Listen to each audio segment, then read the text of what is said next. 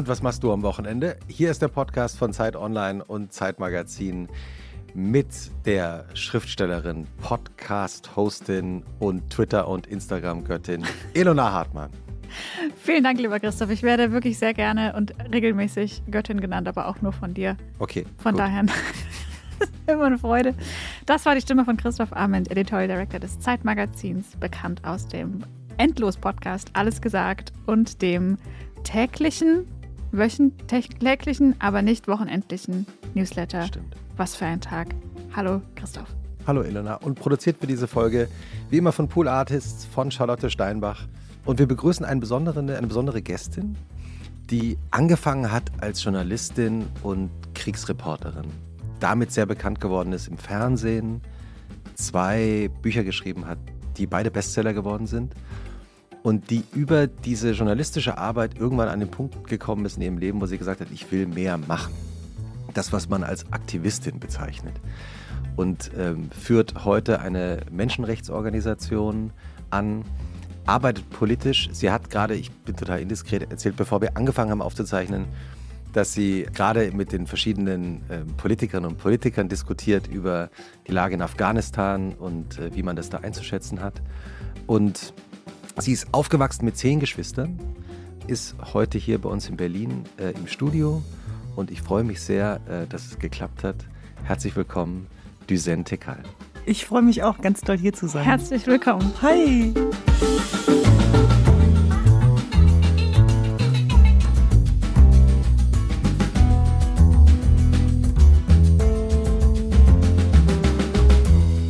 Sehr gemütlich bei euch. Schon, oder? Wir, ja. Wir haben, wir haben ja auch hier, wir haben verschiedene, wir, wir, zahlen ja alles selbst, deswegen dürfen wir darüber reden. Wir haben jetzt auch Jogurette, Kinderschokolade. Großer Fan, ja. ja.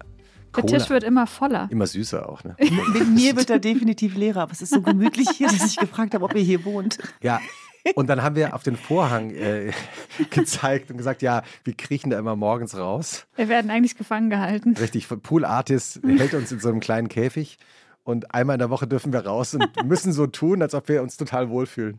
Da muss ich euch unbedingt was erzählen, weil daran musste ich denken. Als wir noch äh, klein waren, hatten wir nicht so viel Geld und wir waren in Hannover-Linden dann immer auf dem Schützenfest. Und wir mussten genau überlegen, was machen wir mit dem paar Mark, die wir hatten. Ja. Also wir waren auf dem Schützenfest und mussten da wirklich wirtschaftlich denken. Also wenn wir jetzt einen Apfel nehmen, äh, dann haben wir nur noch Zeit für äh, die Erdnüsse und vielleicht einmal in irgendein Gerät reingehen. Und dann die süße standen Maus. wir zum Beispiel. Und dann standen wir auf einmal vor, vor so einem Häuschen, da stand mhm. Mäusezirkus. Und es ging los in unserer Fantasie. Also ich kann gar nicht beschreiben. Wir dachten, okay, Dompteur, Zirkus, roter Teppich, Essen, Trinken. Und dann haben wir gesagt, komm, da gehen wir rein. Und dann sind wir da rein und da stand da nur ein Käfig. Mäusezirkus. Daran musste ich irgendwie denken gerade. Hallo, hier sind die zwei Mäuse von Und was machst du am Wochenende? Ähm, wir, wir, freuen uns auch sehr, dass du da bist, weil ich meine, du warst in wie vielen Schattenkabinetten schon? Also du wurdest gehandelt als Ministerin in diversen Kabinetten. Oh also Gott, wie das klingt. Nein, ja. es waren zwei tatsächlich ganz konkret und hätte, hätte Fahrradkette. Da ging es tatsächlich äh, um den Bereich Migration und mhm. Frauen. Das war damals für die CDU. Aber ich habe immer parteiübergreifend gearbeitet ja. tatsächlich. Ich bin auch bis heute kein Parteimitglied.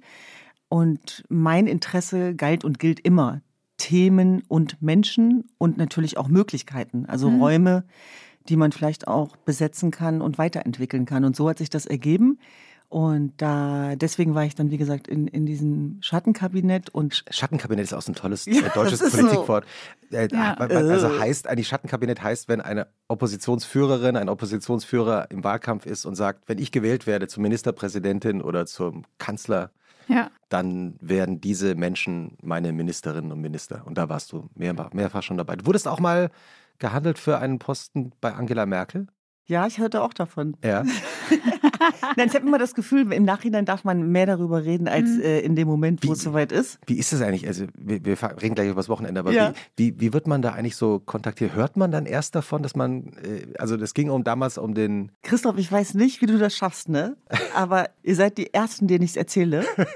äh, ich wurde tatsächlich von der Kanzlerin angerufen. Wow. Mit ano anonymer Nummer. Wow. Und ja. dass du rangegangen bist. Nee, ich habe den, hab den Anruf verpasst. Das kann ich erstmal, erstmal weggedrückt. Mehrmals. Mehrmals. So, dass, äh, dass ich dann als erstes gefragt wurde, Mensch, Sie sind aber schwer erreichbar.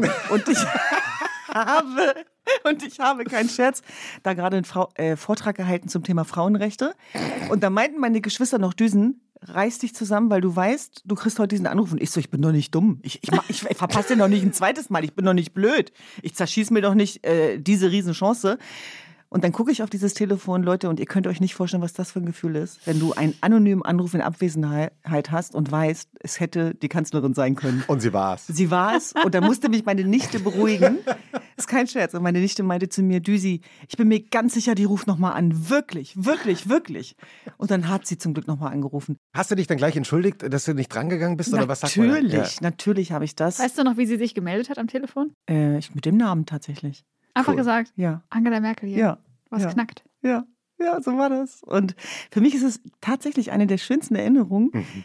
Es hat ja dann, wie gesagt, nicht geklappt, wie man merkt. Aber darum geht es gar nicht. Also es ist ganz interessant, weil man ja immer denkt, die Highlights im Leben sind dann das, was man dann als Ziel hatte und erreicht hat. Mhm. Dass der Weg des Zieles, das hört man in dem Moment, wo was nicht geklappt hat, total ungern und denkt nur so mhm. bla bla bla. Mhm. Jetzt im Nachhinein, Jahre später, weiß ich, dass genau das mein Highlight war. Also mhm. auch in mhm. Anwesenheit meiner Nichte, die mhm. das miterleben konnte. Und das also die Tatsache, dass die Kanzlerin. Ja, das war, das, das war der, vielleicht ja. das Geschenk. Das war, das war die mhm. Belohnung, weil ich äh, immer, äh, also ich weiß nicht, ob das Menschen kennen, aber wenn man sich was vornimmt und das nicht klappt, dann denkt man, man hat verloren oder versagt oder mhm. was auch immer.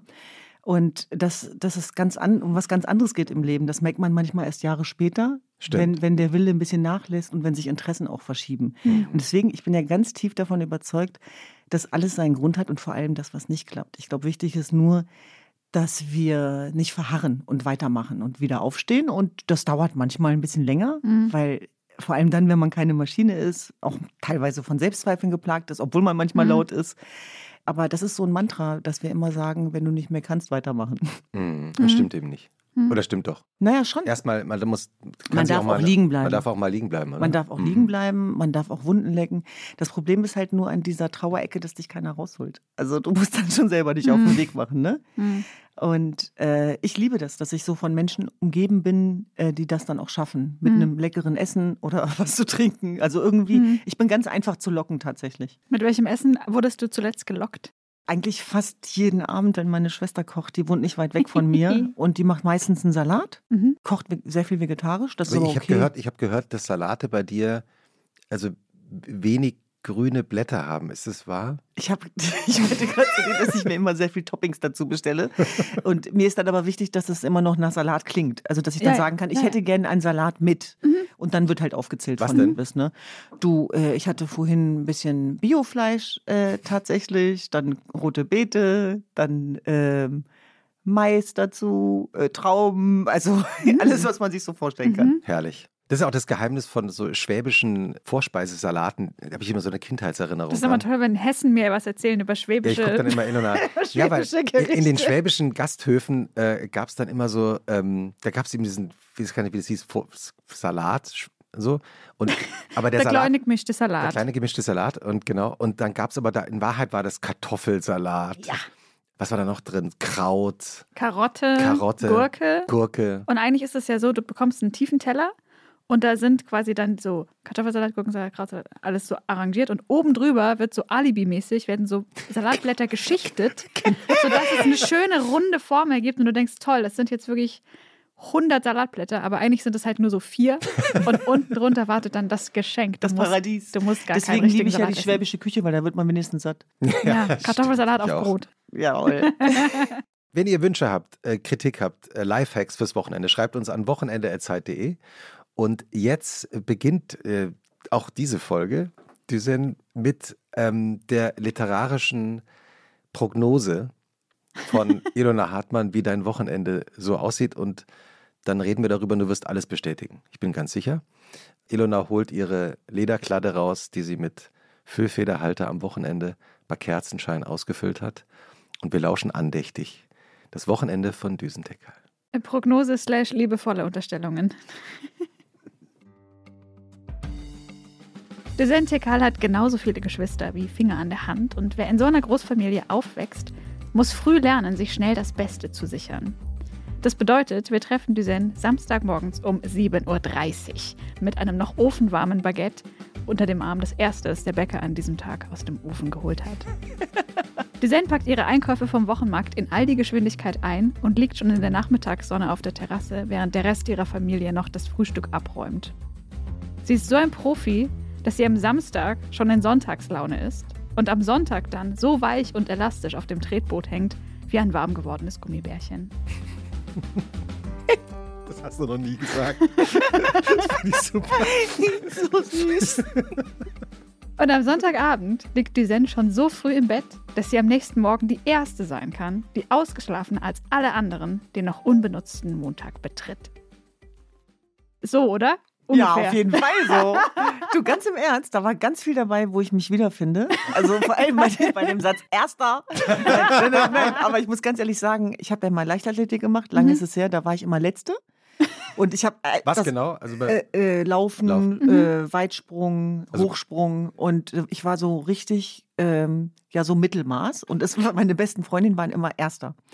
Und ich, das ist eine sehr prägende Erfahrung tatsächlich. Deswegen, also du musst dir auch immer dein Umfeld aussuchen. Also das ist für mhm. Selbstwertgefühl mhm. sehr wichtig. Und ich habe ein einziges Mal den ersten Platz gemacht, das war der Nikolauslauf, weil da gab es Schokolade. es ist kein Scherz. Und eigentlich habe ich beim Leichtathletik mitgemacht, weil unser Trainer Gerd uns immer Bockwürstchen gekauft hat. Das war meine Motivation nach dem Training. So toll. Und ich wusste, das wird nichts mit mir in Leichtathletik. Was ich damit sagen will, ist, natürlich hast du recht. Also deswegen, du hast es echt sehr gut getroffen, dass diese Competition in einer mhm. Großfamilie total der ausgeprägte Muskel ist. Mhm. Immer so mit einem Lächeln auf der einen Seite. Mhm, aber auch mit einem Ellenbogen. Äh, muss, weil ich tatsächlich auch so merke, dass alles, was wir gelernt haben, auch als Geschwister, das haben wir in der Familie gelernt. Also mhm. das, was so in Management, Softskill-Seminaren vermittelt wird, das brauchten wir nicht beigebracht bekommen, weil du mhm. lernst dich durchzusetzen, du lernst dich unterzuordnen, mhm. du lernst dich kurz zu fassen.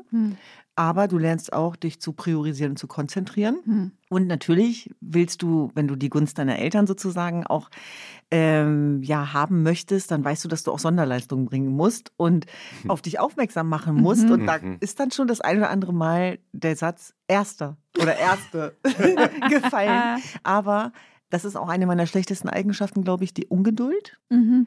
Ähm, und deswegen finde ich es ja am schönsten, wenn ich auch mal fünf gerade sein lassen kann und einfach mal ein bisschen mhm. runterkomme. Mhm. Ja. Dann fangen wir doch mal mit dem äh, Runterkommen und fünf gerade las sein lassen an.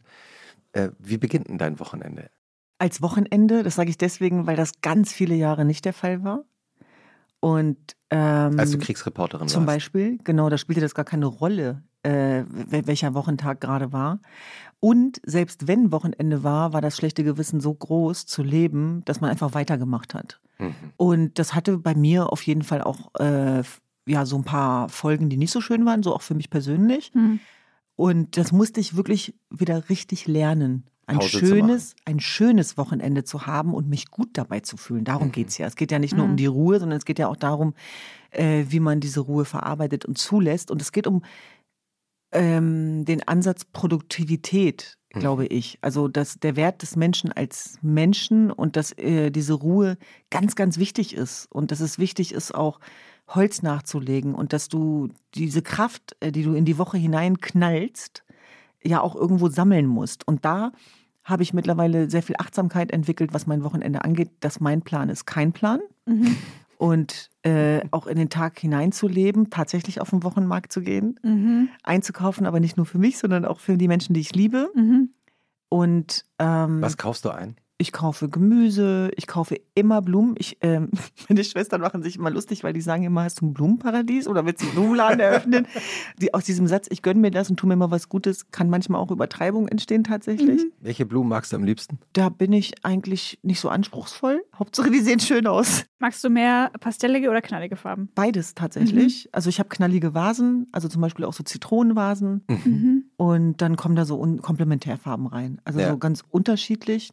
Gemüse, Obst äh, wird dann gekauft und dann mache ich auch gerne Überraschungen für andere, weil dafür braucht man ja Zeit. Mhm. Das habe ich in der Woche nicht. Also an einem perfekten Wochenende meine ich. Dann jetzt an, an, an letzten, im letzten Wochenende haben meine Nichte und ich dann für ihre Mama ein Geschenk geholt, ein Buch geholt. Ich rede ja gerne über Bücher, die ich nie gelesen habe. Das kommt wahrscheinlich später. Ähm, aber auf jeden Fall ähm, haben wir dann eine Karte geschrieben für die Mama, so diese kleinen Aufmerksamkeiten, über die ich mich auch freuen würde. Und dann liebe ich es dabei zuzugucken, wie sich Menschen freuen. Das klingt jetzt voll so romantisch, aber es ist so. Ich mag das einfach, weil das ist alles so Das ist alles ganz besonders. Also es klingt immer alles so klein, mhm. aber dadurch, dass ich äh, bei all diesen Sachen ganz lange keine Freude empfunden habe, ist es für mich was ganz Besonderes. Mhm. Und warum hast du keine Freude empfunden?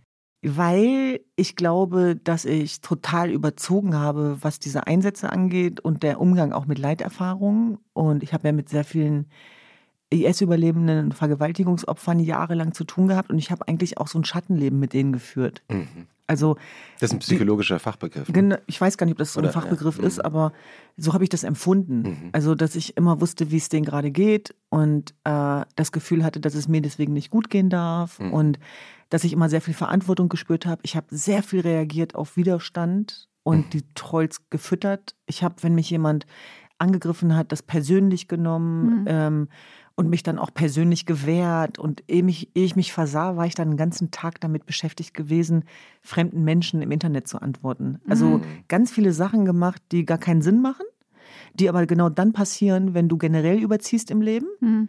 Und dann neigen wir Menschen ja dazu, auch in alte Verhaltensmuster zu fallen. Mhm. Und genau das war bei mir passiert. Und ich bin sehr dankbar, auch äh, starke Schwestern und Nichten zu haben und Brüder, die mich dann eigentlich gezwungen haben ins Leben wieder. Mhm.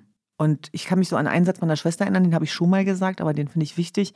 Da hat sie mich mal zur Seite genommen irgendwann und meinte, wenn ich gewusst hätte, was das alles wert ist, hätte ich darauf verzichtet. Und das war für mhm. mich so ein Wake-up-Moment, weil ich so mhm. dachte, okay, wenn du jetzt keine Schwester mehr sein kannst, keine Tochter mehr, keine Freundin mehr mhm. und vor allem für dich selber nicht mehr da bist, dann bringt das doch alles nichts. Mhm. Und das hatte natürlich sehr viel auch damit zu tun, dass ich ein Leben lang damit beschäftigt war, dass die Themen, die uns wichtig waren, hörbar und sichtbar gemacht werden. Ja.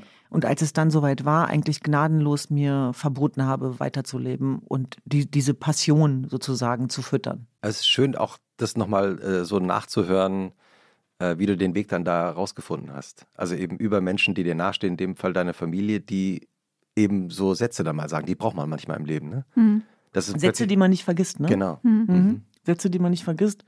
Oder auch Blicke, die man nicht vergisst. Ne? Mhm. Also so, wenn ich so an meine Mutter denke, dann wie sorgenvoll sie mich manchmal angeguckt mhm. hat und so. Man hat mir den Stress dann auch tat tatsächlich angesehen. Und das war so der Moment, wo ich so dachte, ey, wenn ich noch nicht mal irgendwie mit guter Laune morgens wach werde, dann nützt das doch echt alles nichts. Mhm. Und meine Träume waren so profan. Also ich habe dann zum Beispiel geträumt, mit nackten Füßen durch eine grüne Wiese laufen und mich leicht fühlen. Mhm. Also wenigstens nur nackte Füße. Ich meine, es geht ja schlimmer. Und ähm, daran habe ich einfach gemerkt, dass das ein Bereich war, der einfach zu kurz gekommen war. Und das hat auch mit der Zeit unseres Lebens zu tun. Das ist de facto so, dass wenn du sehr aktiv bist, auch im gesellschaftspolitischen Bereich, wenn du dich mit Themen wie den unseren auseinandersetzt tagtäglich. Es geht um Identität, es geht mhm. um die Rechte der Frauen, es geht um Religionsverständnisse, die wir hinterfragen. Es geht um viel, es geht um alles, es geht um immer um mehr als um dich ja, und deine Probleme. Und dann äh, vergisst man manchmal sich selbst. Total, mhm. total. Und deswegen sage ich auch immer, helfen ist eine komplizierte Sache und, und habe schon das Gefühl, dass wir gerade jetzt da ganz doll aufpassen müssen.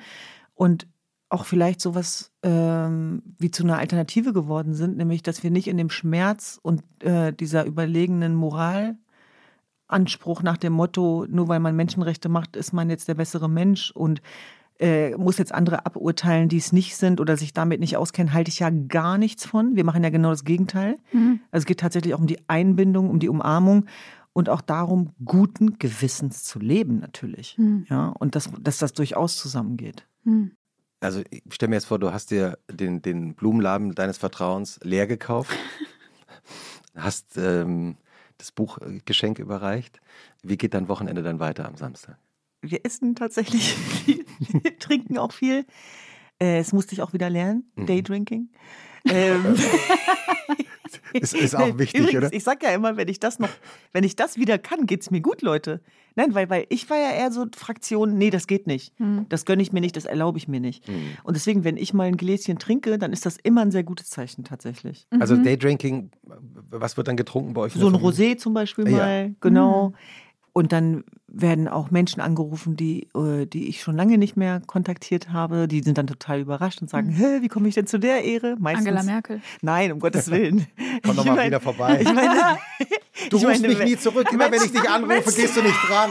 Ich meine Menschen, die, man, die ihr nicht kennt, aber die mir, die, die, mir, die mir sehr wichtig sind. Natürlich wird jedes Wochenende bei Mama und Papa angerufen, ist klar. Mhm. Gibt es da eine bestimmte äh, Uhrzeit auch? Meistens samstags mittags. Mhm. Genau, weil dann kann ich mir die ganze Scheiße geben. Nein, Spaß. Nein, dann kann ich mir das. dann habe ich die Kraft. Liebe Grüße. Wenn du mal Mama und Papa anrufst, brauchst du Kraft. Nein, nein, nein. Im Gegenteil, nee, das sollte nicht undankbar klingen. Mama, nein, Papa, nein, ich hab euch lieb. Ja, also rufst du dann auf, auf, wel, auf welcher Nummer? Also rufst du dann auf. Ich rufe bei Mama an. Genau. Mama mit Okay. Herz, mit rotem Herz, Mama. Mhm. Und dann äh, erzählt sie mir Geschichten aus Tausend und eine Nacht aus Kurdistan, weil die leben in einer anderen Welt. Die leben zwar in Deutschland, aber die leben eigentlich dann doch wieder in ihrer Community. Mhm. Und äh, jetzt gerade hat mein Bruder geheiratet, mein Jüngster. Und früher war das so, nach einer Hochzeit hat man im Kreis gesessen, wie bei den indigenen Völkern, um, ums Lagerfeuer. Und dann wurde geredet und nicht mehr aufgehört, tagelang. Mhm.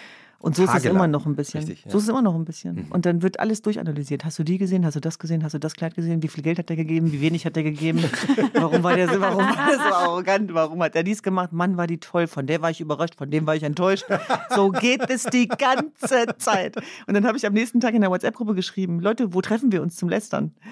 Und dann, äh, weil das ist immer so negativ besetzt in, in, in äh, individualisierten Kulturen in Europa. Aber zum Beispiel bei den indigenen Völkern ist das ganz normal. Mhm. Und ich komme ja auch aus einer relationalen Kultur tatsächlich und ich kenne das nicht anders. Jesidische Kurden. Genau, jesidische Kurden. Mhm. Und ich bin aufgewachsen mit Tanten und Onkels. Wir haben eine Wiese besetzt in Hannover-Linden, Spieler Malaisa.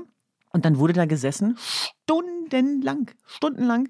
Und dann haben die geredet und die Mhm. hatten immer Gesprächsstoff. Und wenn jemand vorbeiging, Gnade dem Gott. Ja, also der wusste gar nicht, wie ihm geschah. Verstehst du? Deswegen, äh, Bewertung Mhm. äh, ist so ganz doll drin.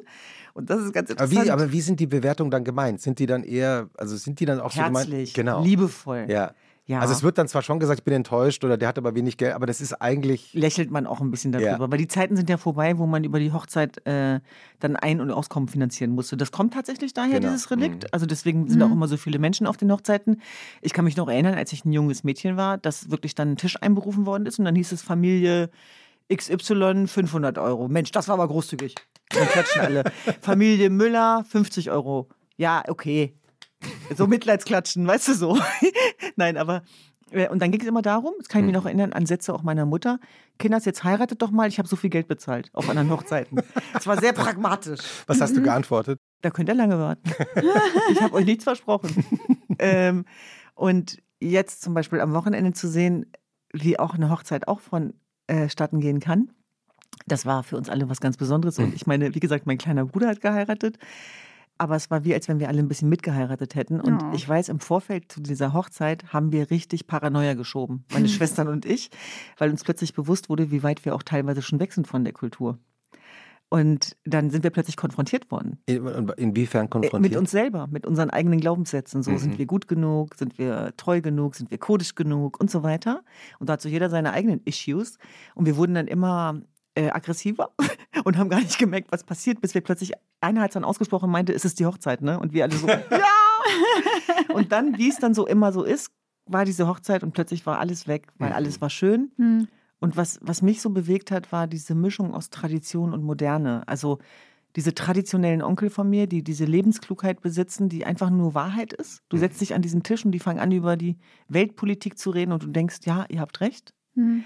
Und dann wiederum äh, moderne junge Frauen mit tollen Kleidern, mega schön und liberal. Und das geht beides zusammen, ja. Also so zu sehen, wo ich herkomme. Ich hatte Mhm. das Gefühl, ich habe mich an diesem Tag auch so mit meinen Vorfahren verbunden, aber auch wo wir hingekommen sind. Und das war, also ich empfinde das wirklich als Reichtum. Für mich ist das ein Schatz, weil ich mich so lange dafür schämen musste. Und das ist neu, dass ich stolz darauf bin Seit wann ist es so? seitdem auch der Erfolg gekommen ist, Mhm. tatsächlich. Mhm. Muss ich ganz ehrlich sagen. Mhm. Was war der Moment, wo du gemerkt hast, so jetzt, jetzt bin ich da? Als ich mich nicht mehr dafür geschämt habe, dass ich aus armen Verhältnissen komme, als ich mich nicht mehr dafür geschämt habe, dass meine Mutter Analphabetin war, als ich mich nicht mehr dafür geschämt habe, dass wir anders sind, dass wir anders angezogen waren, dass meine Mutter tätowiert war. Ähm, Wie deine Mutter war tätowiert. Ja, weil wir Jesiden sind und das war, es ist sehr oft so, ähm, auch in, in nicht nur in unseren Kulturkreisen, auch unterschiedlich, äh, auch bei Urvölkern beispielsweise, dass diese Tätowierungen auch dem Erhalt und dem Schutz der Ge- Religionsgemeinschaften ähm, sozusagen zugutekommen, weil unsere Frauen schon immer entführt worden sind. Also die Jesiden werden ja verfolgt, seitdem es sie gibt. Und Ah, das die- war das ein das sichtbares als- Zeichen als dafür. Erkennung, als- das ist auch, wenn du mich jetzt hier zwangskonvertierst, ich bleibe Jesidin. Wow. Und das waren diese Zeichen. Und meine Mutter ist Mhm. damals vor über 50 Jahren gemeinsam mit meinem Vater nach Deutschland als Gastarbeiterin. Mhm. Und das Erste, was meine Mutter gemacht hat, war sich diese Tätowierungen weglasern lassen. Krass, was ja. Ja. damals nehme ich mal an, völlig untypisch war. Also Total, es, es aber ich, ich, bin damit groß geworden. Ich kann mich daran erinnern, dass mhm. wir das miterlebt haben, sozusagen. Mhm. Also quasi dann eigentlich die Identität damit wegzumachen weil man Angst hatte auch, weil man nicht auffallen wollte. Und hm. dass das Anderssein auf einmal cool ist, das mhm. ist ja wohl mal was ganz Neues. Mhm. Ja, also dieses Wokeness mhm. zu feiern und dass man in Vielfalt und so weiter. Ich will damit nicht sagen, dass äh, irgendwas klappen würde, sondern wir haben immer noch genug Probleme, mhm. gerade vor dem Hintergrund von Hanau und Co. Nichtsdestotrotz und da, das muss man auch erkennen tatsächlich, weil mhm. ich finde, alles andere wäre auch ein Weggucken. Hat sich extrem was gewandelt in unserer Gesellschaft und allein, dass wir uns überhaupt als Einwanderungsgesellschaft mittlerweile definieren können, ohne dass ich ausgelacht werde, mhm. das ist schon mal sehr viel wert. Mhm. Aber der Wandel für mich war wirklich, als ich es aussprechen konnte, ohne das Gefühl zu haben, dass es das Einzige ist oder dass ich darauf reduziert werde. Mhm. Mhm. Zehn Geschwister. Wie, wie bist du altersmäßig? Dritte von oben, wir sind ja nur Zahlen. Wie?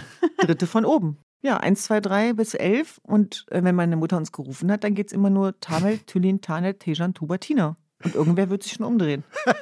Also, du, wenn ich meine Mutter frage, Mama, wie war ich als Kind, dann fragt die mich wirklich, ob ich sie hops nehmen will. Was das, was diese komische Frage soll. Woher soll ich denn wissen, wie du als Kind warst? Das ist mir doch egal. Du bist doch jetzt da. Mhm. Also da ist nichts mit äh, Videos und Kinderfotos und Tätschel-Mentalität. Mhm. Zum Beispiel meine jüngsten Geschwister, der, der jetzt geheiratet hat, und Thülin, seine Zwillingsschwester, das waren ja uns, unsere Zwillinge, weil wir haben die ja mit erzogen. Mhm. Wir Älteren, wir haben die gewickelt. Das war übrigens auch ein Battle. Mhm. Ich habe mich immer um Thülin gekümmert, Tuna und Tamel. Und dann habe ich danach immer gesagt, Erste. weil ich war eher fertig. Und ähm, ja, das äh, war schon sehr pragmatisch sehr viel Funktionierkultur. Mhm. Und diese Zuwendungskultur, die haben wir uns dann erst antrainiert. Ja, ja. Wenn du mit deiner Mutter telefoniert hast, nehme an, nach drei Minuten ist alles durch? Nee, das dauert länger. wie, lange, kann, wie lange ungefähr? Wenn ich Lust habe, können wir wirklich eine Dreiviertelstunde sprechen. Ja. Und dann reicht sie das Handy weiter zum. An Papa Vater. natürlich. Ja. Genau, beziehungsweise Papa schreit rein.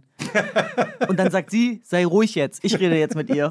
So, die, die sind sowieso immer am Streiten, was ich sehr liebe sozusagen, ich frage als Kind von, von geschiedenen Eltern, ist es, das ist ja auch ein schönes, ist es auch schön, wenn die Eltern im Alter sozusagen dann miteinander so liebevoll streiten können? Da kommt ja das Urvertrauen her. Ja. Mhm. Also alles, was uns ausmacht, ist ja die, diese intakte Beziehung meiner Eltern. Mhm. Weil das also, die erste Beziehung selbst ist, die wenn du erlebt, ganz ne? viele Handicaps hast und vieles nicht durftest und wir keine Fruchtzweige und Milchschnitten hatten und so weiter. Keine Jogurette. Ja, zum Beispiel. Ähm, heute im Überfluss, nein. Ähm, dann war es wirklich diese Liebe und diese Treue und dieses Urvertrauen, Mama ist Mama und Papa ist Papa. Mhm. Und die lieben sich, mhm. obwohl die arrangiert worden sind. Es war noch nicht meine Liebesheirat, mhm. mhm. sondern die sind einander vorgeschlagen worden. Mhm. Und deswegen hat meine Mutter immer entgegnet darauf, wenn sie mich immer fragt, und hast du jetzt mal einen? Mhm.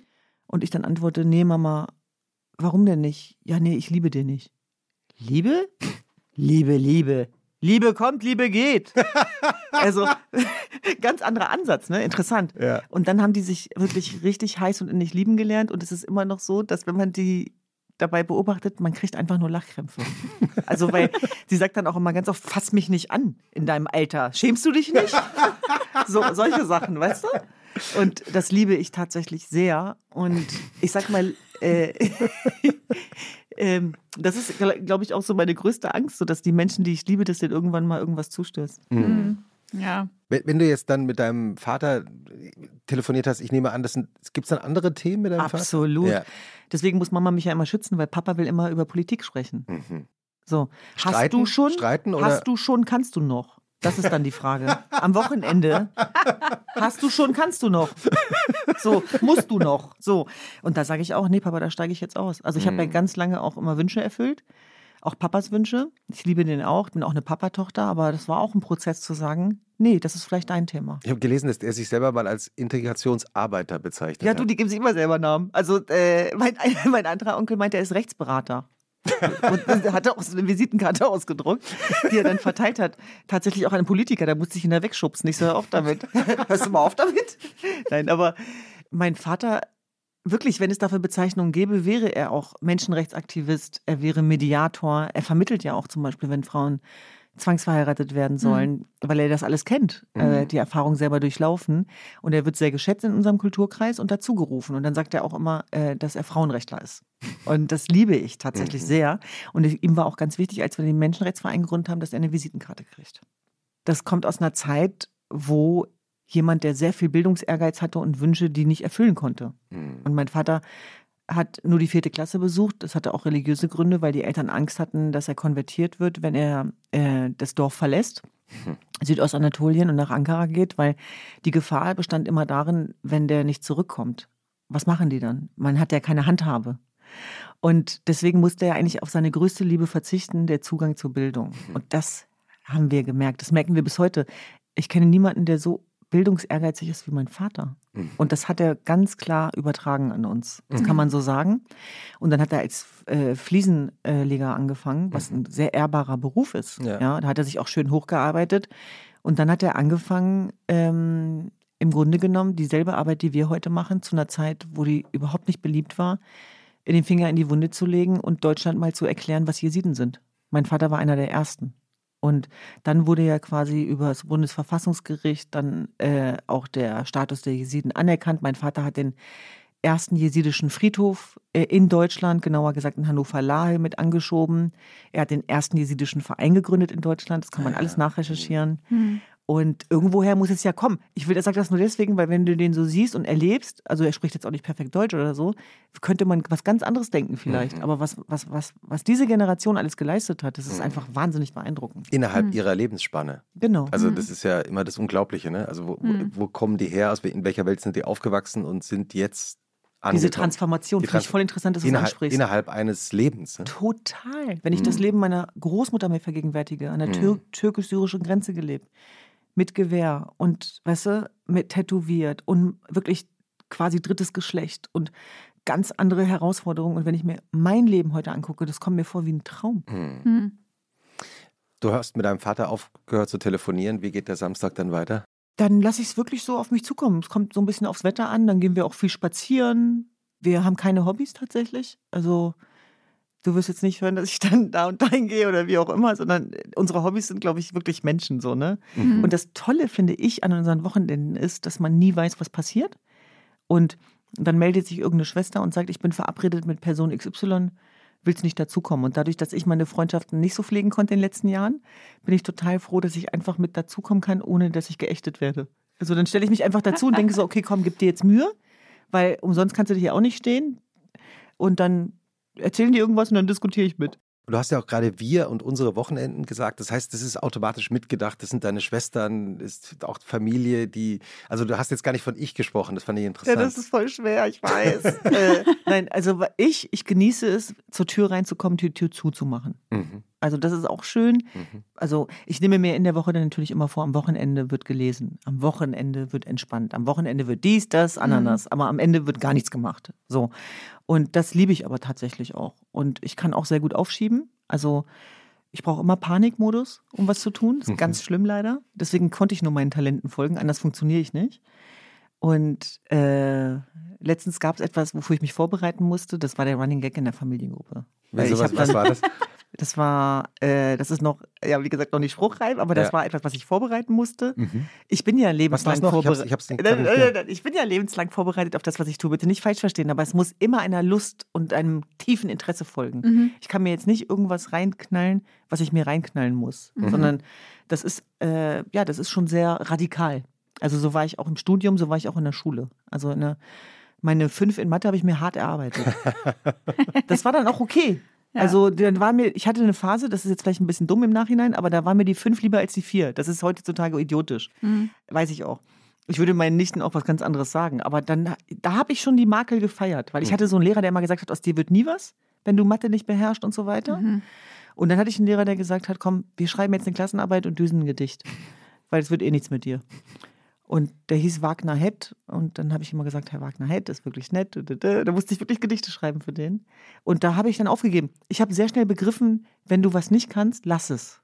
Also mhm. ich merke zum Beispiel auch jetzt bei allem, was ich tue, dass das deswegen funktioniert, weil ich nie den Anspruch hatte, alles alleine zu machen. Das kenne ich nicht sondern nichts von dem, was wir geschafft haben, haben wir alleine geschafft, mhm. sondern du musst die Besten holen in ihrem Bereich. Stärken, stärken. Deswegen habe ich dieses Schulsystem oft auch hinterfragt, dieses dreigliedrige, selektive, hm. Ratan nennt es dumm, dümmer am dümmsten. Ich meine, das ist jetzt sehr provokativ.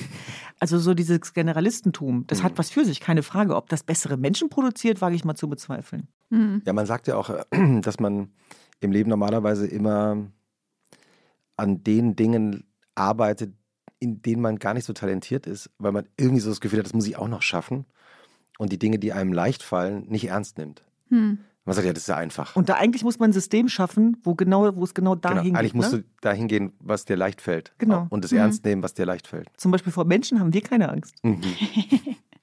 ich hatte neulich ein interessantes Gespräch mit Freundinnen, da haben wir uns auch überlegt, was wäre so eine Challenge, die man, die man bestreiten müsste, so im Kleinen. Was müsste man was wäre für eine Person mhm. das Schwierigste im Alltag? Und zum Beispiel sowas wie unfreundlich zu einer Servicekraft sein, weil irgendwas nicht in Ordnung war.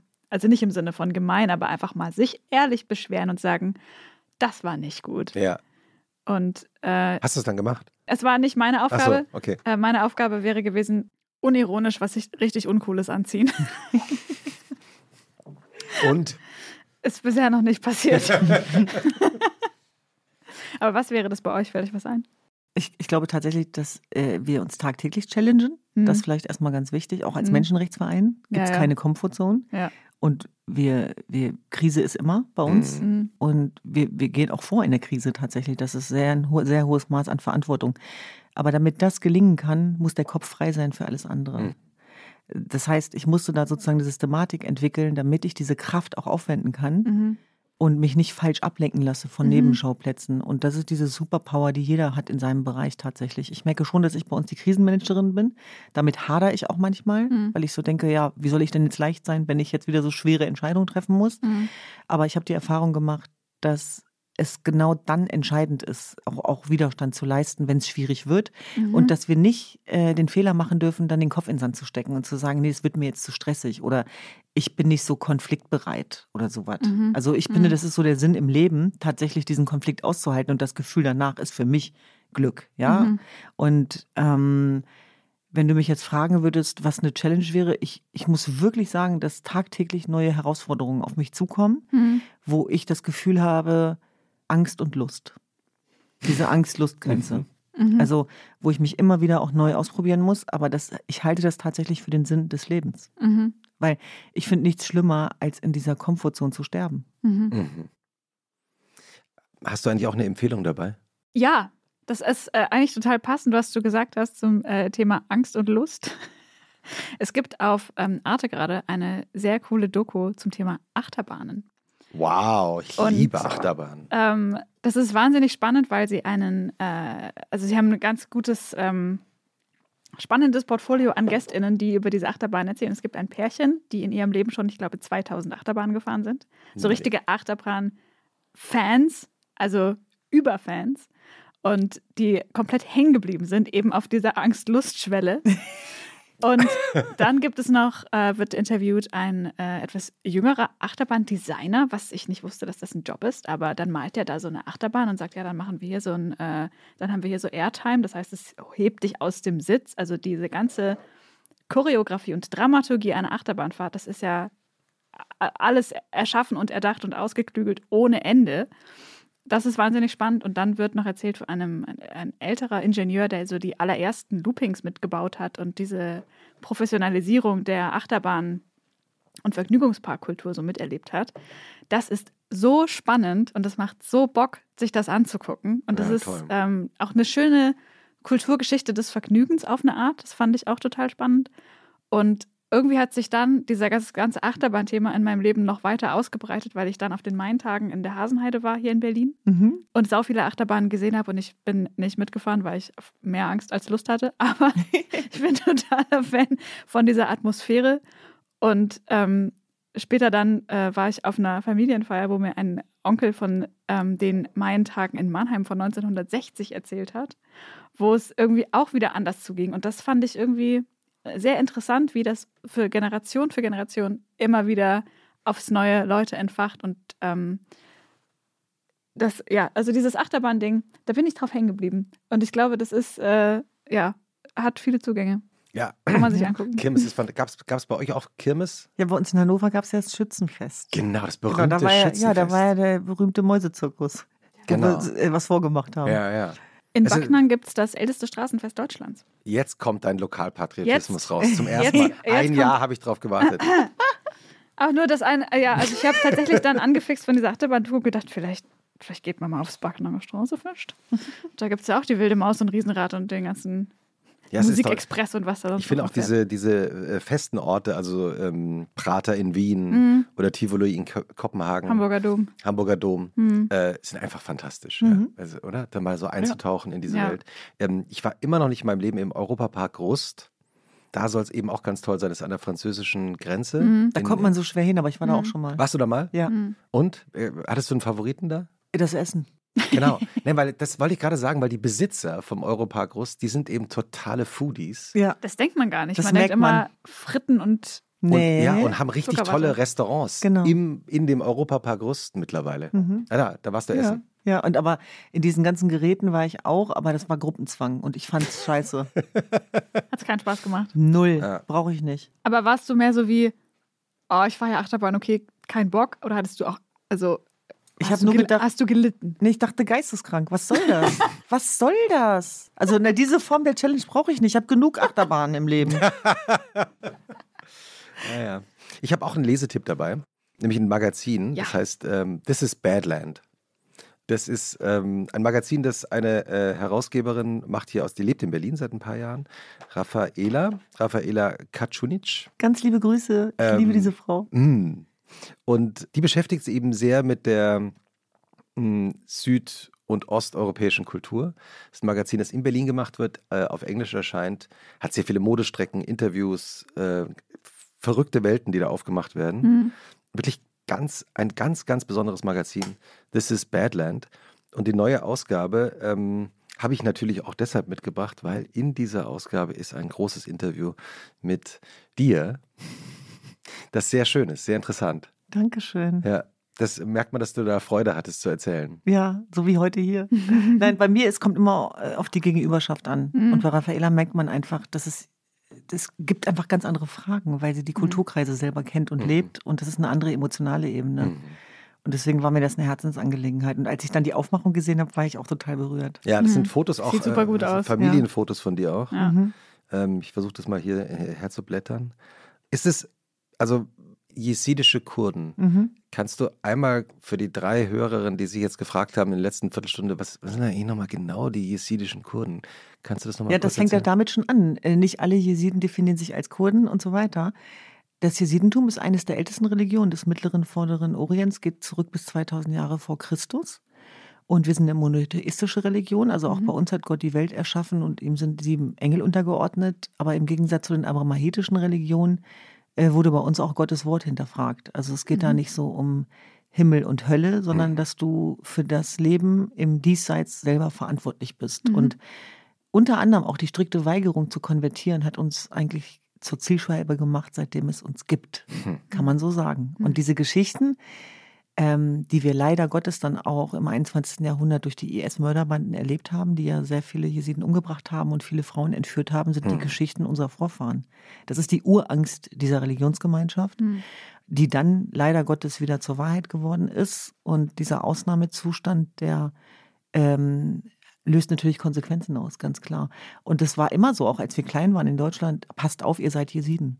Mhm. Und damit wollte man sagen, passt auf, dass ihr nicht zu Tode kommt in, in, in Mhm. dem Sinne, weil die das auch nicht anders kannten. Mhm. Und dass wir das erste Mal von Leben sprechen konnten, ist eigentlich erst erfolgt durch die Diaspora. Also als mein Vater die Entscheidung getroffen hat, nach Deutschland zu kommen und er sagt immer, ich habe mich, meine Frau und die Kinder ins Grundgesetz gerettet. Und das ist genau das, was er damit meint. Mhm.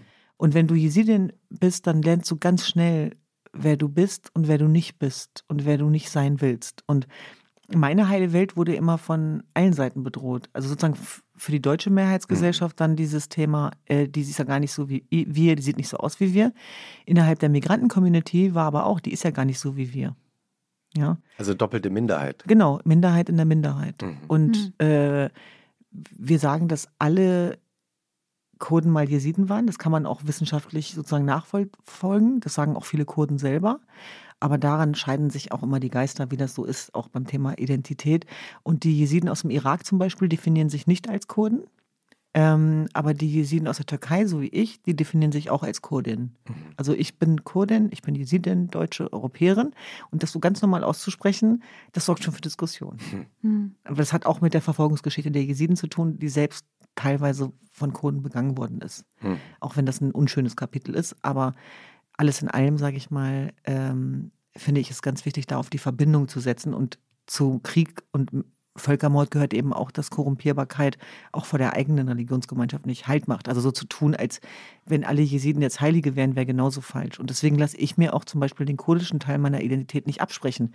Ich, ich streite darum gerne, aber da muss ich immer an Hannah Arendt denken, dass man sich als das verteidigen muss, als dass man angegriffen wird. Ne? Hm. Aber das geht tief. Es gibt zum Beispiel hier in dem, in dem uh, This is Badland Magazin gibt es ein Foto, da bist du mit von 1982 mit deinem Onkel, mit deiner Mutter und deinem Bruder zu sehen. Genau. Wenn du dieses Foto siehst, ähm, was geht dir da durch den Kopf?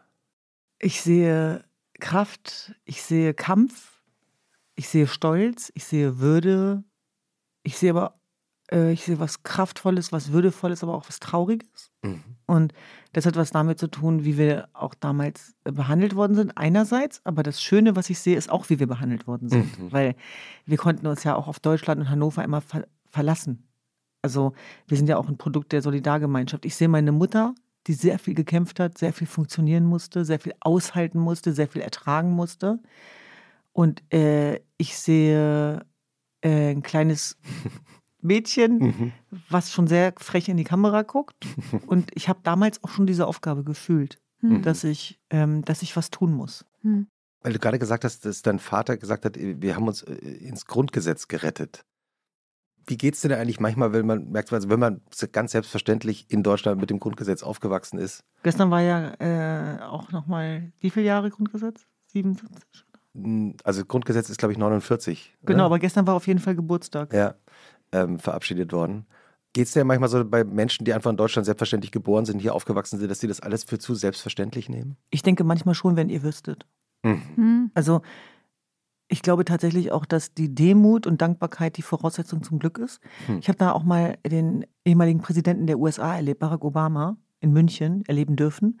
Und da hat er einen Satz gesagt, der ist bei mir hängen geblieben, nämlich, wenn er gefragt wird, äh, wie es ihm geht oder wie er mit den Anfeindungen umgeht, dann hat er seinen Namen nochmal aufgezählt, äh, auch inklusive also Hussein, seinen, seinen vollständigen, und hat gesagt, und mit dem Namen habe ich ins Weiße Haus geschafft. Also was wollt ihr eigentlich? Hm. Also wenn mhm. das kein Glück ist, was denn dann? Mhm. Ja, und ich glaube tatsächlich, dass diese Bewusstwerdung auch dankbar macht. Mhm.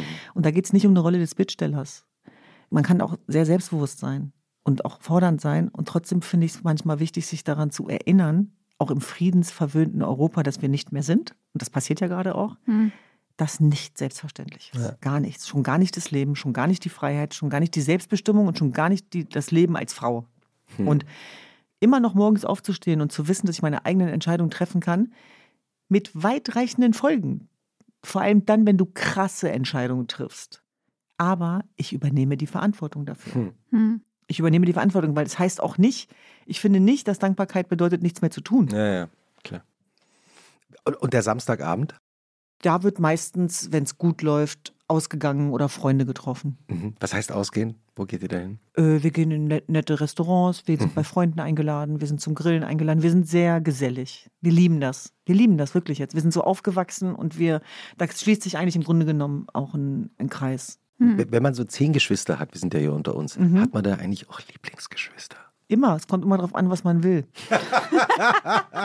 Je nachdem, was man durchsetzen will, musst du die Mehrheiten bilden. Ah. Und es ist irre. Es ist irre, wie ein dann was verbindet. Ja bei elf gibt es ja immer eine Mehrheit. Immer, immer. Nein, und es ist wirklich so, man, man, äh, wenn man zum Beispiel das Gefühl hat, dass einer nicht gerade geht oder eine, dann setzt ja. man sich zusammen. Was ist mit der los? Ja, weiß ich auch nicht. Ja, redet ihr da offen drüber? Nee. Okay, was können wir tun? Ach so, dann wird auf einmal mitversorgt, ohne dass die Person gefragt wird. Dann kommt die Person und sagt, okay, was wollt ihr von mir? Was wollt ihr? Warum steckt ihr die Köpfe zusammen? Warum fragt ihr mich nicht einfach, wie es mir geht? Nein, ich habe nichts verbrochen. Nein, es geht nicht um Weltschmerz. Ich habe einfach nur nicht gut geschlafen. Das ist alles. Nein, ich will nur sagen, also, das kann manchmal dramatische Züge nehmen, dass wir uns ganz krass reinsteigern. Und am Ende war es gar nicht. Am Ende war es gar nicht so schlimm. Aber ich, äh, es ist ganz oft so, dass wenn wir das Gefühl haben, dass jetzt ein, einer ein Troublemaker ist, dass dann alle sich die Köpfe zusammenstecken. Ich bin mir ganz sicher, dass es WhatsApp-Gruppen gibt ohne mich, wo über mich geredet wird. Ich bin mir ganz sicher, dass es die gibt. Mädels, ich, ich sehe euch. Ich, ich habe ich hab, äh, gelesen gerade, dass, ähm, dass WhatsApp an einer Funktion arbeitet, ähm, dass du die WhatsApp-Gruppen verlassen heimlich verlassen kannst. Oh, das ist cool. Ohne dass es jemand merkt. Nicht schlecht. Aber also man. Nicht heimlich hinzufügen, sondern heimlich verlassen. Aber man kann dann auch nicht mehr mitlesen. Ja, das. Hm, aber sein. manchmal wird man ja in Gruppen gepackt, auf die man keinen Bock hat und nicht mehr raus kann. Ich dachte gerade, es gibt eine Funktion, mit der man so tun kann, als sei man aus der Gruppe draußen, aber man ist noch da. Ah, das ist die Funktion, ja, die Ilona hat. Man ist, man, gut, man ist noch im Schattenkabinett. Ja, ja, genau. ah, der, der, stehst du sonntags früh auf eigentlich oder spät? Kommt immer drauf an. Ich hatte so eine Phase, wo ich es total geil fand, auszuschlafen, bis dann mal jemand, so ein Guru zu mir meinte, der kam aus Indien, dem ich dann ganz stolz erzählt habe, ich habe bis 13 Uhr geschlafen. Und der nur so, mein herzliches Beileid. Und ich so, warum das denn? Ist das Leben so schlimm, dass man keinen Grund findet, eher aufzustehen? Das ist auch übrigens bei mir hängen geblieben, Jahrzehnte her. Und dann denke ich jetzt am Ende des Tages ist es dann eher so eine Mischung. Ich mag das schon, äh, weil es so selten ist, kurz wach zu werden und wieder weiter schlafen zu dürfen, aber meistens äh, treiben mich die Sorgen dann hm. schon hoch ein bisschen. Sorgen aber auch die Lust aufs Leben. Hm. Und äh, ich mag das ganz gerne nicht, dann nicht zu lange zu schlafen, wirklich. Aber so zwischen, so sonntags zwischen neun und zehn. Hm. Und dann, was passiert, wenn du aufstehst? Dann wird ja der Samstag fortgesetzt. Also je nachdem, ah, ja? was man erlebt hat, kommt dann wieder Lagerfeuer. dann frage ich Tuna meistens, also meine Schwester, Tuna, Tuna, was gibt's heute zu essen? Kann ich rüberkommen? Und wenn es jemandem von uns ganz schlecht geht, mhm. dann werden die Nichten immer vorgeschickt. Oh. Also zum Erkunden. Ja, die klingeln dann und sagen, hey, ich habe dir was zu essen mitgebracht. Oh. Das ist voll süß. Was, was ist das Essen, was man dir kochen sollte, um dich glücklich zu machen? Ich mag ja leider sehr viel und habe sehr wenig Allergien. Ähm, aber ich äh, liebe gefüllte Auberginen, gefüllte Paprika. Ich mm. finde ja nichts geiler als Pasta. Übrigens auch sehr, was sehr liebevolles, was sehr verbindendes. Wenn du mit Menschen, die du liebst, Pasta isst, ich, ich finde, es gibt nichts Geileres. Mm. Und ähm, koche ja auch selber sehr, sehr gerne. Genau. Was denn für Pasta? Äh, ganz unterschiedlich. Entweder eine gute Bolognese oder eine helle Soße mit Spargel. Mhm. Ähm, ich koche jetzt nicht nach Kochbüchern. Ist alles intuitiv. Ich liebe es zu kochen, wirklich. Das beruhigt mich, es holt mich runter. Ich liebe es, Gemüse zu schnippeln und so weiter. Und dann so Festessen zu zelebrieren und dann rufe ich ein paar Leute zusammen. Herrlich. Aber ich bin, ich bin selber meine beste Esserin leider. Also es gibt ja so Leute, die dann immer sagen, alleine essen, nein, das passiert mir nicht. Ich liebe das. Oder auch so dieses, äh, ich habe keinen Hunger mehr. Ja, na und, es schmeckt doch. Es weit, ist weiter. Ja, es gibt ein tolles Buch äh, vor ein paar Jahren erschienen, äh, das heißt Dinner for One. Und das sind Essays äh, von, vor allem von Frauen, glaube ich, wenn ich mich richtig erinnere, im Aufbau, nee, im Berlin Verlag, glaube ich, erschienen. Oh. Äh, die darüber geschrieben haben, also weil man eben früher immer gesagt hat, man, darf, man soll da nicht alleine essen gehen und so. Und das ist in Wahrheit natürlich ist ja eine ich kann mich an Phasen erinnern, wo ich in meine Lieblingsrestaurant gegangen bin und einen Dummy gesucht habe. Also mhm. dann saß mir halt jemand gegenüber, damit ich nicht gefragt wird, warum ich alleine da bin. Ja. Aber mhm. es war mir eigentlich egal, das Essen war mir wichtiger. Ja, ja, ja. Hast du ein Lieblingsrestaurant? Ähm, Irgendwo auf der Welt? In ja, Hand? doch, einige ja? tatsächlich. Sag, sag mal. Das sage ich ja nicht so gerne. Weißt du warum? Achso, äh, nicht, nicht, wo du jetzt immer regelmäßig mhm. hingehst. Also du kannst du irgendwas, muss nicht in Berlin sein, oder? Mhm. Ich überlege gerade, was gibt es für. Ich liebe das Arresto am Leineufer in Hannover. Mhm. Warum? Mhm. Äh, beste griechische Küche von Kurden. Also der beste griechische Kurden, nein, Spaß. Nein, äh, einfach tolle Kalamares, äh, tolles äh, Fleisch, tolles Gemüse. Du sitzt da am, an der Leine, die Sonne scheint meistens rein. Die haben einen der besten Weinkeller in Deutschland. Also absoluter Tipp, Leute da draußen, meine ich jetzt ganz im Ernst. Mhm. Hannover, Arresto am Leineufer. Und äh, ich mag auch Dean und David ganz gerne, muss aber der Transparenz halber sagen, dass äh, meine Brüder sehr viele Dean und David-Ketten haben. Ah, okay. Genau. Aber ich mag, ich mag halt Salate Filialen, ganz gerne. Ja, viele Filialen. Genau. Das heißt, wenn man in Hannover Genau, dann landet in Dean und David landet man wahrscheinlich in deiner Familie. Genau, kann sein, kann okay. sein. Schon mal gut zu wissen. Und ich mag das ganz gerne, wenn man viel zu tun hat, dass, dass man vielleicht tagsüber dann nicht zu schwer ist. Hm. Ja. Hannover hat ja so einen komplizierten Ruf als Stadt. Warum? Ich verstehe gar nicht warum. Ja, gib doch mal einen Tipp, wenn ich jetzt nach Hannover komme, um die schönen Seiten von Hannover kennenlernen möchte, ähm, wo soll ich da hingehen? Ich also weiß, Hannover ist total unterbewertet. Ich sage immer, aus Hannover kommen gute Leute, die müssen nur irgendwann gehen, sonst werden die komisch. Die Herrenhauser Gärten, die sind fantastisch. Linden ist so geil, ja. Da kannst du an jedem Laden anhalten und dir eine Pizza holen, Döner holen, chillen. Ich mag sehr gerne die List auch. Mhm. Da kann man auch äh, sehr schön chillen beispielsweise. Ich mag die Altstadt sehr gerne. Ähm, es gibt so unterschiedliche unentdeckte Schätze dort. Es gibt, man kann wahnsinnig gut essen in Hannover. Ich möchte mich jetzt nicht mit Berlin anlegen, aber hier wird immer sehr viel gehypt und wenn ich mich dann davon überzeuge selber, denke ich so, ja, hm. okay. Hm. Also es kann nicht mit allem, ja, ja. aber die wenig guten Läden, das hat sich dann schnell rumgesprochen und die sind dann auch schnell weg. Und äh, das schätze ich sehr mhm. in Hannover. Es gibt wahnsinnig viele Parks in Hannover, mhm. oder? Also mhm. ich immer, wenn ich in Hannover bin und ja, man kann toll laufen gehen morgens auch. Wenn man laufen würde, ja. Also, also theoretisch. Genau, absolut. Also ich mag das auch total gerne da. Und aber Berlin ist natürlich tausendmal aufregender. Naja. Für das, was wir tun. Naja. Muss man, muss man sagen. Manchmal. Wenn wir jetzt in den Sonntagnachmittag reingehen, freust du dich denn schon auf die Woche? Ich sag mal so, es kommt darauf an, wie ich mich im Mindset darauf einstelle. Ich kann natürlich sagen, ach du Scheiße, was wird das wieder für eine Woche? Wie Heute soll, Abend noch zu Anne Will. Wie soll ich das schaffen? Und äh, die Aufgaben hat man sich übrigens alle selber gemacht, das kommt noch dazu. Hm. Ähm, schlimmer. Äh, oder dieses, ich sag alles ab, der, der Kalender ist trotzdem voll. Oder man geht dann so rein mit, weißt du noch früher Düsen, als du fest angestellt warst und die Montage schrecklich waren? Aber jetzt machst du dein eigenes Ding. Ist das nicht geil? So, mit dem Gefühl. Mhm. Und dann stehe ich morgens auf und egal, was für eine Woche mir bevorsteht und egal, was für herausfordernde Entscheidungen wir treffen müssen. Wir haben jetzt heute wenig über die Arbeit gesprochen, was ich aber irgendwie auch gut finde. Ja Viele wissen ja auch, was ich mache, genau, ja. genau. Ich habe tatsächlich jahrelang auch die Arbeit mitgenommen ins Wochenende und wenn viele Sachen anstehen, wenn Kundgebungen geplant werden, wenn, das muss ich auch, das gehört zur Wahrheit dazu, wenn wir zum Beispiel jetzt im Hintergrund des Ukraine-Kriegs auch ähm, dazu aufrufen, in die Markthalle 9 zu kommen, mit verschiedenen Organisationen und 10.000 Leute zusammenkommen, dann gibt es kein Wochenende. Mhm. Ja, also, okay. aber ich kann jetzt nicht so tun, als wenn das jetzt schlecht wäre, nur weil mhm. man keine Freizeit hätte. Ja, dann mhm. hänge ich am Telefon. Ja, dann spreche ich mit Menschen. Aber wisst ihr, was das schönste Gefühl ist, wenn du zum Telefon greifst und sagst, du, wir haben das und das vor. Ich bin dabei. Mhm. Oh, das ist so schön. Mhm. Daraus entstehen ja auch Freundschaften. Mhm. Und dann ist man beispielsweise vielleicht in der Markthalle 9 und da sind die letzten Male fast 10.000 Menschen hingekommen.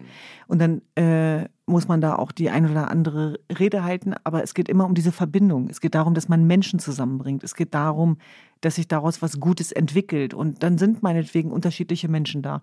Ob das Geflüchtete sind, ob das Minister sind auf Bundesebene. Es geht mir immer um diese Mischung und es geht mir tatsächlich auch um diese Begegnung, weil Begegnung zwingt zu Menschlichkeit. Du hast ja mit so verschiedenen Ministerinnen und Ministern auch zu tun.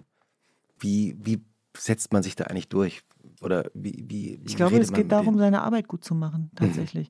Ich muss Lars Eidinger zitieren, das ist ein krasses Zitat, aber er hat das genauso gesagt. Das fand ich ganz interessant. Also, das würde ich so nie sagen, aber dieses Zitat ist bei mir hängen geblieben in der französischen Botschaft. Er hat gesagt, man muss so lange in die Ecke pissen, bis es stinkt. Und was er damit sagen wollte, war, das hat er gesagt, ich zitiere ihn ja nur, war, mach deinen Job. Mach einfach deinen Job. Mach mhm. deinen Job gut. Nimm ihn ernst. Zieh ihn durch. Kümmere dich um die Kernearbeit. Und dann kommt der Rest von alleine. Ich finde es ganz schwierig zu glauben, dass ich irgendwo hingehe und die Leute überzeuge, hm. weil ich weiß, wie das menschlich geht. Das reicht doch nicht. Hm. Darum geht es doch nicht am Ende hm. des Tages, hm. sondern es geht doch darum, wie konfrontieren wir Entscheidungsträger? Wie bringen wir die Inhalte sozusagen in die Köpfe? Mhm. Und wenn man das ernst meint, dann nimmt es den größten Teil der Zeit auch auf sich. Und ich sage, da, da fühle ich mich auch gesegnet vom lieben Gott, auch wenn das pathetisch klingt, so mein Purpose, meine Ambition, meine Aufgabe zwingt mich auch zu dem Handeln. Ich kann das gar nicht anders. Deswegen hm. sage ich ja, dadurch, dass ich so ambitioniert bin, muss ich mich ja immer ins Wochenende schützen und konfrontieren mit ganz viel Leben, weil das andere so wirkmächtig ist, auch in meinem Herzen mhm. und in meinem Kopf, dass ich auf alles andere ohne weiteres einfach verzichten würde. Mhm. Also das heißt, du rufst dann Robert Habeck an und sagst. Nein, um Gottes Willen. Guck mal, diese Merkel-Geschichte am Anfang, die war auch krass, ich gebe zu. Das passiert mir auch nicht alle Tage, um Gottes Willen. Aber ich habe die Erfahrung gemacht, generell, wenn man was will, dann greift man zum Telefon. Hm. Mhm. Oder man kontaktiert auf anderen Wegen. Das kann man heutzutage auch über, über Mail machen. Und man sollte nicht drum rumreden, weil die Mhm. Leute haben nicht viel Zeit. Mhm. Und ich finde, man sollte sich auch nicht dafür schämen, dass man was will. Mhm. Das ist nämlich auch etwas, ich Mhm. weiß noch, ich kann mich an Phasen erinnern, wo ich mal dachte, oh, ich habe so ein tolles Netzwerk. Hast du das jemals eingesetzt? Nee, aber ich habe so ein tolles Netzwerk. Ja, was bringt das denn? Was Ja. bringt es denn, wenn das Netzwerk nicht für dich arbeitet und umgekehrt? Ja. Und wir geben so viel, da können wir auch mal was nehmen. Mhm. Und es macht auch voll Spaß, Dinge einzufordern für andere. Also das macht man Mhm. ja nicht mehr für sich, Ja, ja. sondern Ja, man macht es für die Sache Ja. und da sind wir wieder beim Purpose. Wir haben ja immer eine Frage zum Schluss unseres Podcasts. Ne? Ja, ich. Aber manchmal weiß man ja schon so ungefähr, wohin die Antwort geht. In diesem Fall keine Ahnung. Was findest du schlimmer? Sonntagnachmittag oder Montagmorgen? Tatsächlich Sonntagnachmittag, weil dann schon das Mhm. Kopfkino manchmal losgeht. Das ist auch die objektiv richtige Antwort. Ja, ich weiß nicht. Nein, wirklich, weil, weil man dann so sich so langsam so ein bisschen einstellen muss auf die Mhm. Arena. Und eigentlich schon so mit einem halben Kopf, ja, ich weiß, äh, das Gegenteil würde jetzt cooler klingen. Hm. Nein, ich schöpfe das Wochenende voll aus, aber ich glaube, das geht bei unseren Aufgaben gar nicht anders. Hm. Und dann bereite ich mich innerlich schon vor, Hm. um dann sozusagen guten Gewissens, Mhm. guter Kraft dann in Mhm. diesen Montag reinzugehen. Das ist ja auch manchmal das bessere Gefühl, ne? Also wenn Mhm. man schon so ein bisschen weiß, okay, dann haut es mich morgen nicht so ganz raus, Mhm. fühlt sich besser an, als auf Zwang nochmal zu chillen. Genau, und das, auch das ist aber unterschiedlich. Es hängt immer davon ab, wen man getroffen hat oder was passiert ist. Ich kann mich auch an so Wochenende erinnern, wo bis zur letzten Minute du keinen Kopf hattest und Mhm. trotzdem läuft es am Ende. Hm. Ich liebe ja tatsächlich äh, den Montagabend. Aber Ah, Ja, das weil ist ja Das ist neu. ja, Das weil ist ich mir neu. dann selber bewiesen habe, dass ich es noch kann. weil ich bin ja, ich will nicht sagen hedonistisch, aber wenn ich Wochenende habe, ich kann dann auch so ganz auf alles verzichten. Hm. Und äh, montags hast du ja meistens viel geregelt. Und dann denke ich mir, okay, was jetzt auch immer noch kommt, das wird schon irgendwie klappen, weil der Montag, Mhm. den hast du jetzt überlebt. sehr Ja. gut. Vielleicht sollten wir die, die Frage die, als, als Frage noch fest aufnehmen. Was ist eigentlich Mhm. mit dem Montagabend? Das ist eigentlich eine gute Frage. Ich glaube, das ist der beste. ah, Mhm. interessant. Der, also das beste Gefühl am Montagabend, Ja. meine ich. Ich habe noch eine allerletzte Frage nur. Wer darf dich Düsi nennen? Meine Nichten und meine Geschwister und meine besten Freunde. Tante Düsi. Tante Düsi, schönes Wochenende und vielen Dank, dass du da warst. Dankeschön euch Vielen auch. lieben Dank. Danke. Tschüss.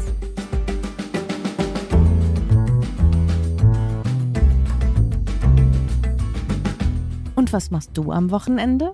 Ist ein Podcast von Zeitmagazin und Zeit Online, produziert von Pool Artists.